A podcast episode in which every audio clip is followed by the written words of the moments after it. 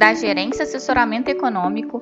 Esse é o seu Bebê Conexão Mercado, que traz para você as principais notícias e nossas análises do Brasil e do mundo dia, sexta-feira, dia 9 de setembro de 2022. Eu sou Adriana Lima e vou apresentar um panorama sobre os principais mercados. No exterior, após discurso sem novidades de Powell ontem, decisão do BCE e dados de inflação na China, ativos apontam alívio no dia. Nos Estados Unidos, ontem, o presidente do Banco Central americano, Jerome Powell, reafirmou o discurso feito em Jackson Hole de compromisso contra a inflação e preocupação com a robustez do mercado de trabalho norte-americano. Porém, não trouxe novidades para os agentes que já esperavam o discurso hawkish do Powell, em linha com as recentes falas dos membros da instituição. Na zona do euro, após a decisão de política monetária que confirmou a elevação em 75 pontos bases na taxa de juros, levando a taxa básica da região a 1,25% ao ano, a presidente do BCE, Christine Lagarde, disse que a inflação deverá permanecer alta na região por muito tempo, mas deixou a porta aberta para a redução do ritmo de de aperto já na próxima reunião em outubro. Hoje, Lagarde voltou a falar que o BCE está determinado a reduzir a inflação de volta à meta de 2%.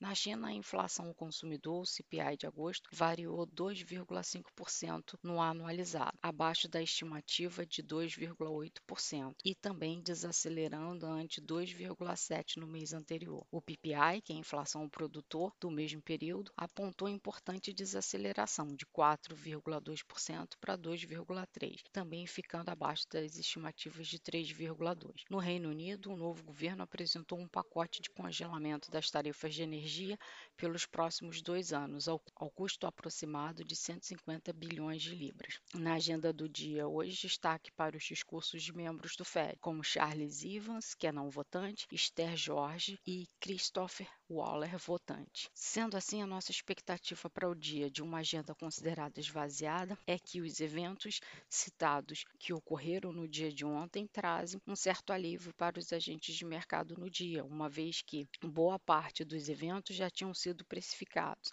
e a desaceleração na inflação na China traz uma expectativa de possíveis novos estímulos dados pelo governo, uma vez que a inflação está em desaceleração. Sendo assim, temos uma expectativa que o dólar se desvalorize frente à maioria das moedas no dia, mas apesar desse ambiente de propensão, as taxas dos treasuries apontem queda em ajuste às recentes altas na semana. Quanto às bolsas e commodities, a expectativa de valorização diante desse cenário de um dólar enfraquecido e também queda nas taxas dos bônus. Esse cenário internacional mais benigno deve se refletir sobre os ativos domésticos no dia. Quanto à agenda de indicadores aqui no Brasil, o maior destaque fica para o IPCA de agosto, que deve confirmar deflação também no mês, assim como foi observado em julho. Diante desse cenário, temos uma perspectiva que o dólar se desvalorize frente ao real, em linha com o mercado internacional. Os juros apontam queda, refletindo a desvalorização do dólar, a queda das taxas dos treasuries e também o IPCA em deflação. E o Ibovespa se valorize, acompanhando as bolsas e commodities globais. Desejamos a todos um bom dia e bons negócios.